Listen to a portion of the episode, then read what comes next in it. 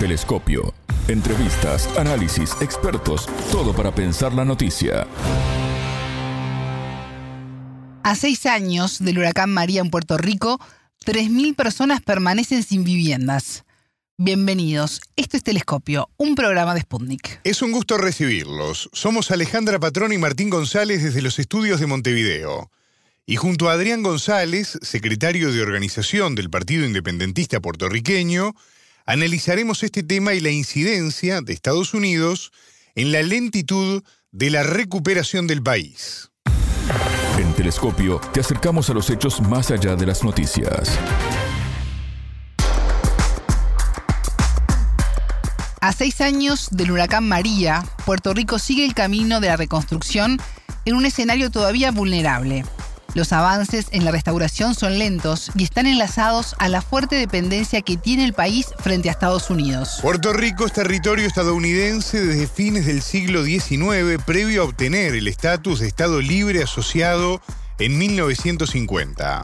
El paso de María el 20 de septiembre de 2017, con vientos de hasta 260 kilómetros en la hora, dejó un saldo de 3.000 muertos, casas destruidas, escasez de alimentos y casi toda la isla sin luz afectando incluso a los hospitales, entre otros destrozos. Los daños materiales fueron cuantificados en 100 mil millones de dólares y la reconstrucción de Puerto Rico abarca en la actualidad poco más del 20% de los proyectos aprobados. Cerca de 50.000 personas se van del país al año por falta de oportunidades y unos 5.000 inversionistas estadounidenses han llegado en los últimos 10 años exentos de tributar. El entrevistado. Adrián González, secretario de organización del Partido Independentista Puertorriqueño. Bienvenido a Telescopio, ¿cómo estás? Es un gusto recibirte. Y siempre un gusto participar con ustedes. Muchos saludos a ti y a todas las personas que nos escuchan. Puerto Rico enfrenta desde hace seis años una larga y ardua batalla en su proceso de reconstrucción tras el devastador huracán María en un escenario todavía vulnerable. Eh, ¿Cómo vivís estas horas en el marco de un nuevo aniversario, el sexto de, de María? Mira, yo creo que la pregunta tiene dos vías para contestarla. Sí. Por un lado han pasado muchísimas cosas luego del huracán María y por otro lado han pasado muy pocas cosas luego del huracán María. Lamentablemente eh, ha pasado muy poco en términos de, de recuperación y de retomar una normalidad. Y en la otra vía, que cuando digo que han pasado muchas cosas, es que como producto del huracán María se agravaron muchísimos problemas y nacieron problemas eh, que no habían eh, antes del huracán. Yo creo que debemos empezar por, por, por qué, son esos problemas que, hemos eh, confrontado luego del huracán en términos de lo que ha sido la recuperación, que ha sido lentísima. El sistema eléctrico quedó muy frágil, muy debilitado luego del huracán María, como sabrán, la isla entera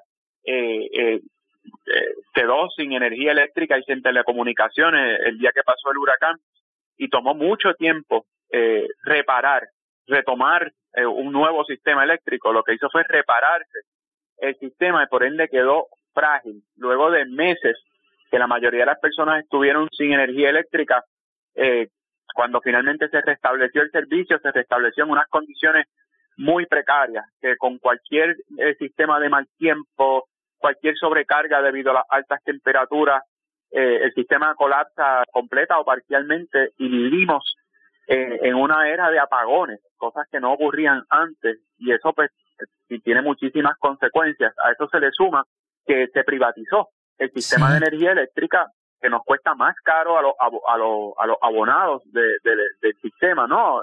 nuestras cuentas de energía eléctrica son más caras y al gobierno le cuesta mucho más caro ese contrato con una compañía privada de lo que le costaba eh, correr lo que era la energía eléctrica con un servicio más deficiente, con una infraestructura más débil. Y nosotros pues, pagamos las consecuencias porque pagamos doble el sistema eléctrico con nuestras contribuciones, porque al final eso es lo que, de ahí es que el gobierno paga ese contrato carísimo con la compañía privada, pagamos por un servicio más caro cuando nos llega a la cuenta cada mes y más deficiente y, y eso, eso tiene unos problemas grandísimos porque la gente está perdiendo en seres eléctricos, la compra, ¿no? Los alimentos que compran, si hay un apagón de ocho horas, pues se echó todo a perder. Y ha tenido, ¿verdad?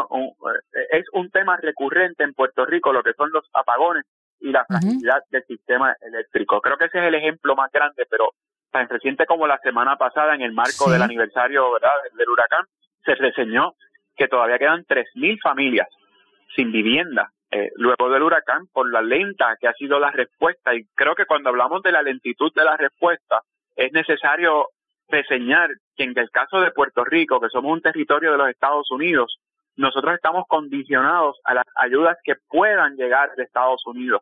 O sea, no, no hay tal cosa como brigadas internacionales, no las hubo después del huracán porque Estados Unidos no las permitió, ni las hay seis años después, porque simplemente o es de Estados Unidos al paso que ellos entiendan o no recibimos ayuda de nadie, que pudiera verse como una gran cosa el que Estados Unidos esté ahí para ayudarnos, pero eso ha roto muchos mitos de lo que significa estar subyugado eh, a la política estadounidense porque primero dependió del Congreso las aprobaciones presupuestarias para los alivios eh, post huracán y una vez el Congreso lo aprobó más de un año después entonces la, la toda la burocracia que permitía que el gobierno de Puerto Rico pudiera utilizar esos fondos. Y cuando terminaba el proceso burocrático entonces empezaba el proceso de corrupción local. Así que eh, fue un proceso ha sido un proceso donde se han juntado el hambre y la necesidad. Y lamentablemente los que han eh, sufrido toda esa cadena de eventos que comienza con la relación colonial y termina con la corrupción a nivel local es el ciudadano eh, eh, que se vio afectado no solamente por el huracán, recordemos que después del huracán vinieron los terremotos del 2020, la pandemia y un huracán en el 2022 que no fue a la magnitud del huracán María, pero ante lo frágil que estaba todo, el paso del huracán Fiona también tuvo un impacto en San Juan, que fue uno de los sitios donde más lejos pasó el ojo del huracán y estuvimos más de una semana sin luz, sin energía eléctrica, por donde pasó el ojo del huracán en el suroeste, que fue la misma zona que había bendito recibido los, terremotos, eh, estuvieron casi un mes sin energía eléctrica por un huracán que no causó prácticamente ningún daño. el problema fue la energía eléctrica. Así que en esas estamos. Además, en Puerto Rico desde el 2012 existen leyes que promueven el paraíso fiscal que hasta que pasó el huracán María no representaron un problema mayor. Pero luego del huracán María, que en Estados Unidos se visibilizó que había una isla, que es un territorio americano, que no hace falta pasaporte, que si eres un inversionista y te mudas, estás exento de, de, los, de los impuestos en Estados Unidos y en Puerto Rico, se triplicó el número de inversionistas que se mudaron al amparo de esa ley, que es la ley 22 del 2012, y, y hay un problema de desplazamiento de comunidades, hay una un, un aumento dramático en el precio de los bienes raíces porque todo se está amolando a los precios que pueden pagar los inversionistas que se mudan, alejándose de lo que es la realidad económica de los que vivimos aquí. Así que a seis años del huracán, el paso del huracán ha tenido tantas ramificaciones en términos de los problemas que se han creado para los que aquí vivimos, que es un trauma colectivo que hablamos hace años como si eso hubiese sido el mes pasado. Sí, Adrián, ¿quiere convertirse a Puerto Rico en el paraíso fiscal de Estados Unidos?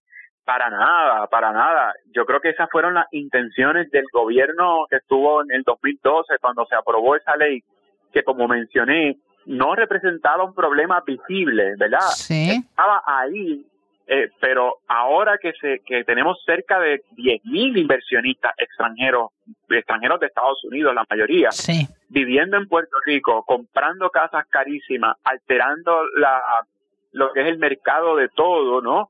La gente se ha dado cuenta de que eh, esas leyes que promueven el paraíso fiscal eh, son dañinas para el país. Es completamente contradictorio que si vivimos en un país del cual se mudan 50.000 personas al año, existe una ley que promueva el que se muden personas millonarias de otras jurisdicciones a Puerto Rico a multiplicar sus riquezas aprovechándose de nuestra pobreza. Y hay un sentimiento generalizado de que esas leyes que promueven a Puerto Rico como un paraíso fiscal nos hacen daño, desde el más pobre hasta el más rico. Eh, cuando digo hasta el más rico, es que hablando relativamente hasta ese sector local que estaba más acomodado y, y, más cómodo, se ha visto afectado porque incluso fueron desplazados de sus vecindarios de gente rica. Ahora lo que solían ser vecindarios de gente rica local son vecindarios de gente rica que a solo habla inglés. Y todo el mundo ha sufrido porque esos desplazaron a los de clase media, a los de clase media, a los de clase media baja, y la clase baja termina abandonando el país porque para ellos no hay un lugar luego del desplazamiento. Así que sí hay un sentimiento generalizado en contra de que Puerto Rico sea un paraíso fiscal. Adrián, los daños materiales fueron cuantificados en su momento en 100 mil millones de dólares y la reconstrucción del país abarca en la actualidad poco más del 20% de los proyectos aprobados. Hace un ratito decías, hay 3.000 familias que siguen sin sus casas. Esto pasó hace seis años y siguen sin sus casas. En esta dependencia que se tiene de Estados Unidos, ¿por qué consideras que Washington da apoyo a cuentagotas para la restauración de Puerto Rico? ¿Qué intereses hay? Son intereses políticos. Ah, recordemos, nosotros somos un territorio no incorporado que es el eufemismo para, para, para el nombre que se le da a una colonia de los Estados Unidos. Y el colonialismo es tan viejo como, como el planeta. Nunca, nunca, nunca, ningún imperio ha velado por los mejores intereses de sus colonias. Las colonias, por definición, están hechas para ser pobres, no para ser prósperas. El que, el que busca la prosperidad es el imperio, a través de, de todas sus políticas que le benefician a ellos, y naturalmente desembolsar 100 mil millones de dólares, que fue el valor de los daños que sufrió la colonia de Estados Unidos, ellos no lo vieron como una prioridad porque eso no les beneficiaba a ellos como país. Así de así de frío fue el análisis. Eh, les dio mucho trabajo sumar y restar para poder dar una, una ayuda que no se acercaron a lo que fue el total de los daños. Y creo que, que eso también despertó un nivel de conciencia en el país de lo poco que, le importa a Estados Unidos el bienestar de las puertorriqueñas y los puertorriqueños. Como un país soberano, al fin, ¿verdad? Eh, velan por sus propios intereses. No les interesan los intereses de su territorio eh, en el Caribe. Y mucha gente se dio cuenta de eso y también eso ha provocado, ¿verdad? Dentro de los aspectos positivos de toda esta situación, un despertar social en términos de cómo, cómo nuevas generaciones e incluso generaciones que antes pensaban distinto están repensando la forma en la que visualizan su relación, la, relación de Estados Unidos con Puerto Rico y ponderan que la relación debe cambiar, mientras que por muchos años eh, era, ¿verdad? El status quo era lo, lo, lo deseable porque si, si no lo toques porque se rompe. Bueno, parece que se rompió. Y creo que el huracán rompió todos esos mitos en muchas eh, personas y hay una, una nueva visión de lo que significa esa relación entre Puerto Rico y Estados Unidos y lo que pudiera significar un cambio en esa relación en términos de las ventajas que representaría zafarnos del yugo colonial. Así que creo que ese es un aspecto positivo del mal manejo de Estados Unidos hacia Puerto Rico luego del huracán María. Adrián, el saldo del huracán María fue de 3.000 muertos, casas destruidas, falta de alimentos, casi toda la isla sin luz, incluso los hospitales, caminos destruidos y vientos de hasta 260 kilómetros en la hora. Más allá de las pérdidas materiales que son inmensas, ¿cómo ha procesado la población las pérdidas humanas? ¿Cómo es el estado de ánimo en Puerto Rico? Mira, traes un tema importantísimo porque la noche que pasó el huracán, las muertes no fueron cuantiosas, podemos decir decenas eh, a causa directa del huracán, pero en un plazo de dos o tres meses, la secuela del daño que generó el huracán causó más muertes que la pandemia. Así que eh, eh, lo que ha sido un trauma para el mundo entero en términos de, de, de que fue la pandemia a causa del COVID, en Puerto Rico solamente fue superado por el huracán María.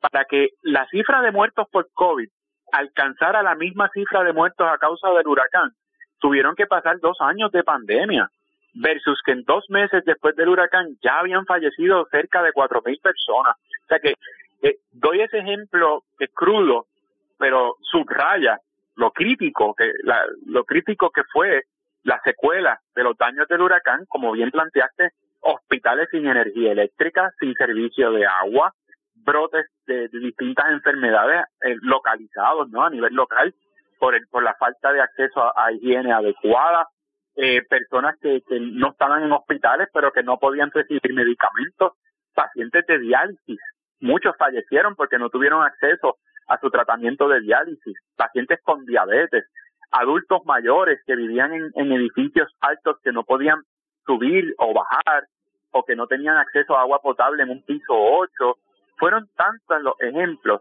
que definitivamente, como te dije, el trauma colectivo mundialmente que fue la pandemia, aquí no lo es.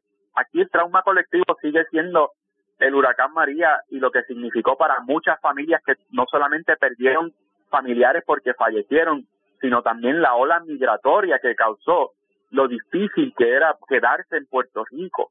Eh, en un mes, 150 mil personas se fueron de Puerto Rico, muchos volvieron, pero lo que fue el, huracán pasó un día como hoy, pero entre octubre y noviembre 150 mil personas se fueron del país por, por lo difícil que era estar aquí. Eventualmente regresaron la mayoría, pero muchos nunca regresaron al país. Así que el que no perdió un familiar porque falleció, lo perdió porque se mudó de Puerto Rico o perdió su casa.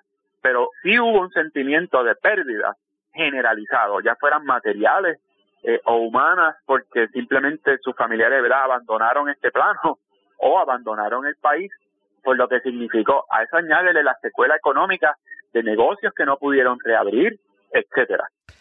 Adrián, leía hace unos días un informe sobre la falta de mano de obra local y, empresas puertorriqueñas eh, cualificadas para ejecutar proyectos de recuperación. ¿Esto es tan así? como lo vivís tú allí en el país? Mira, ahí hay, ahí hay distintos elementos. Primero, como, como mencioné, eh, eh, está la inmigración, vive menos gente en el país. En el proceso burocrático de lo que significa eh, recibir fondos para la recuperación, los requisitos son muy específicos, muy puntuales y, difíciles de cumplir para muchas eh, empresas locales. Eso reduce la posibilidad de poder participar como empresa de esos fondos de recuperación, que eso sí, eso no lo menciono.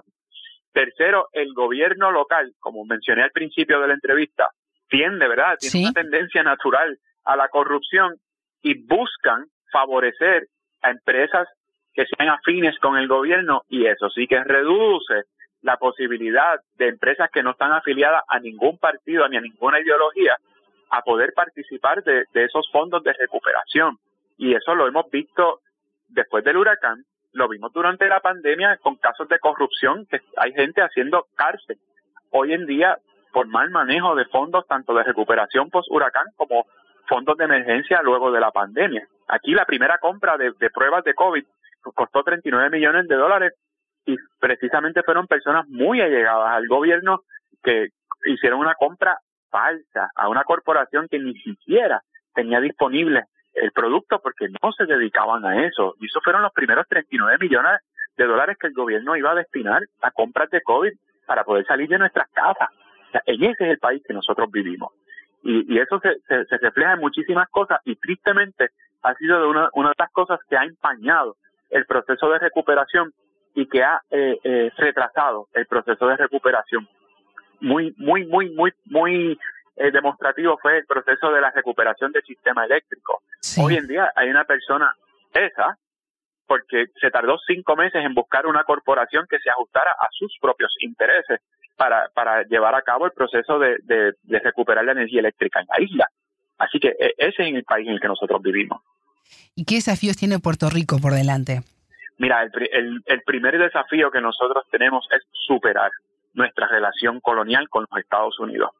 Yo creo que yo puedo mencionar la lista de desafíos eh, eh, inmediatos que enfrentamos, desde la crisis climática hasta la corrupción. Pero hasta que no superemos nuestra, nuestra condición colonial con los Estados Unidos, no vamos a tener las herramientas para atender los otros desafíos que directa o indirectamente se derivan de nuestra relación colonial con los Estados Unidos. Después de 125 años y tantas generaciones que han padecido tantos males que no se daban cuenta, ¿verdad? Quizás de la, relación tan estrecha que hay entre los problemas locales con nuestra relación con los Estados Unidos, creo que el momento en el que estamos viviendo, sí, es propicio para que cada vez más personas estén alertas en cuanto a que, oye, mi problema quizás que me impulsa a mudarme de Puerto Rico es porque me cerró el negocio, que administro lo que sea, pero ya hay eh, una relación que se, se, establece en ese análisis porque somos colonia de los Estados Unidos y así lo reflejaron las elecciones del 2020. El crecimiento de partidos políticos que no han sido los hegemónicos, que se han alternado el poder desde la década del 50, refleja eso el crecimiento de, las fuerzas independentistas del país, como un partido que yo represento, de un 2% a un 14%, lanza un mensaje claro a, a Estados Unidos y al mundo de que ya aquí hay más, cada vez más gente y que se, está multiplicando muy rápidamente, que quiere ya zafarse de ese yugo y ser los adultos en, el planeta, ya verdad, de, dejar de estar debajo de, de otro y estar a la sombra de los Estados Unidos y poder participar de lo que es la política internacional con todas las ventajas que eso eh, conlleva. Adrián González, secretario de organización del Partido Independentista Puertorriqueño, muchas gracias por estos minutos con Telescopio. Muchas gracias a ti por la oportunidad. Telescopio. Ponemos en contexto la información. Hasta aquí, Telescopio. Pueden escucharnos por sputniknews.lat. Ya lo saben, la frase del día la escucharon en Telescopio. Todas las caras de la noticia en Telescopio.